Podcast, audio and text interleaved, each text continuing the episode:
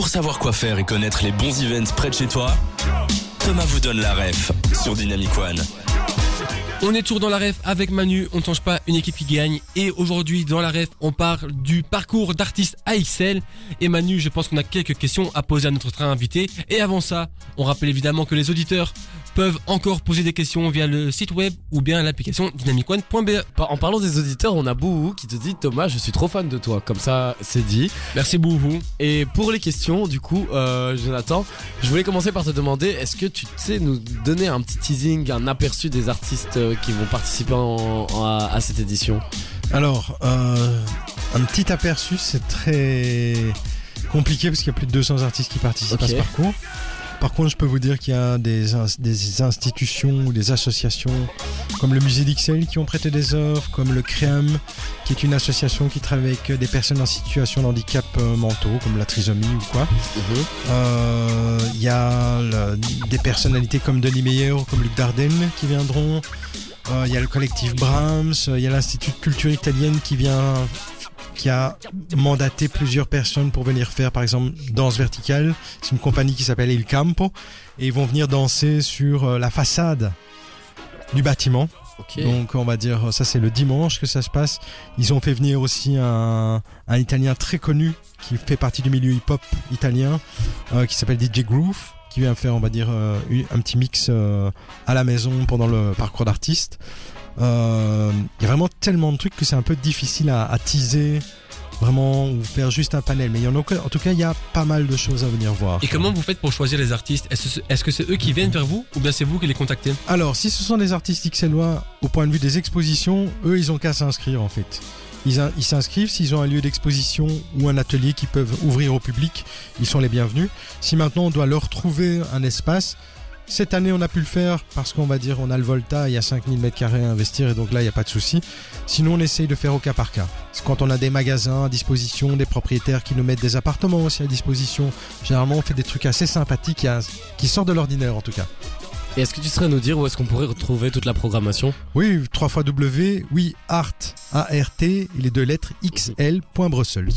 Et tu parlais des lieux. Je pense que justement cette année, vous avez un lieu nouveau qui est un peu atypique. Oui, oui, c'est une ancienne. En fait, il faut savoir que pour ceux qui ne connaissent pas, il suffit de taper sur Google euh, Volta XL. Vous allez tomber sur un bâtiment de dingue. En fait, c'est une ancienne centrale électrique qui a été construite en 1908, si je dis pas de conneries. Euh, qui a arrêté ses activités dans les années 50. De les années 50 aux années 70, 80, ça a été une sorte d'imprimerie.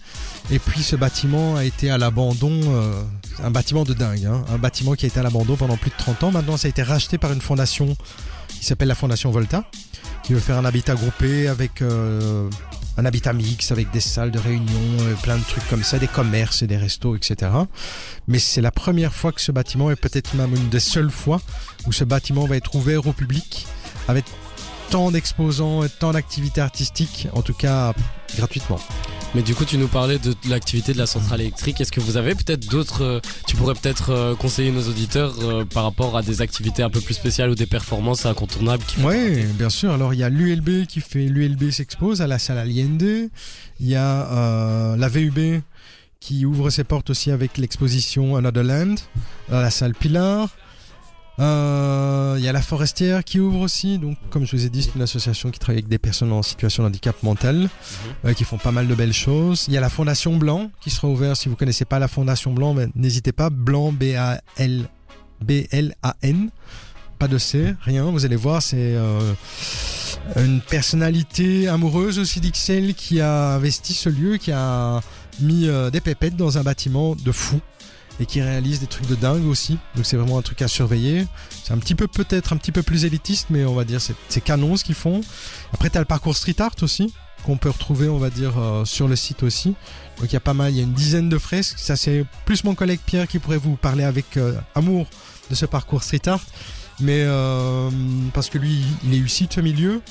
Et mais il y a une dizaine de fresques dans le quartier, dont des fresques qui datent des années 90, où c'est les vieux de la vieille euh, de l'époque euh, vandale qui, qui ont fait des choses qui sont encore là. Donc, euh, est-ce que vous avez...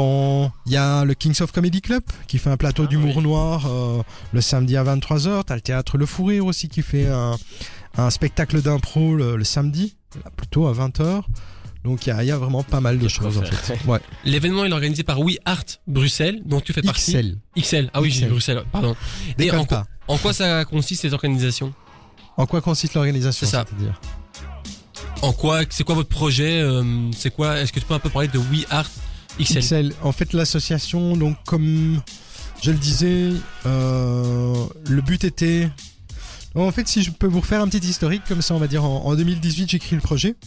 Et puis, euh, suite à quelques pérégrinations, je rencontre euh, mon collègue direct qui s'appelle euh, Pierre Frison, que je salue bien bas. Et on décide avec Paul Sterck, qui est l'ancien propriétaire du Mirano, qui a été propriétaire du Mirano pendant plus de 30 ans, de consoli- consolider une équipe organisative et de produire cet événement. Et donc on le produit depuis 2019 déjà en fait. Donc le, le but était de faire vraiment un parcours d'artistes pluridisciplinaire.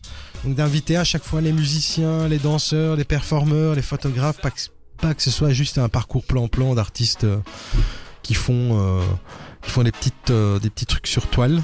Mais je pense que tu as quelque chose dans la tête. Tu as envie de me poser une Ah question non, rien en du fait. tout. Non Moi, juste je suis intrigué par ce que tu me dis, c'est tout. Je t'écoute att- attentivement. Ok, très bien. Donc le, le but est vraiment encore une fois de promouvoir, de mettre en lumière toutes les belles énergies euh, culturelles et artistiques.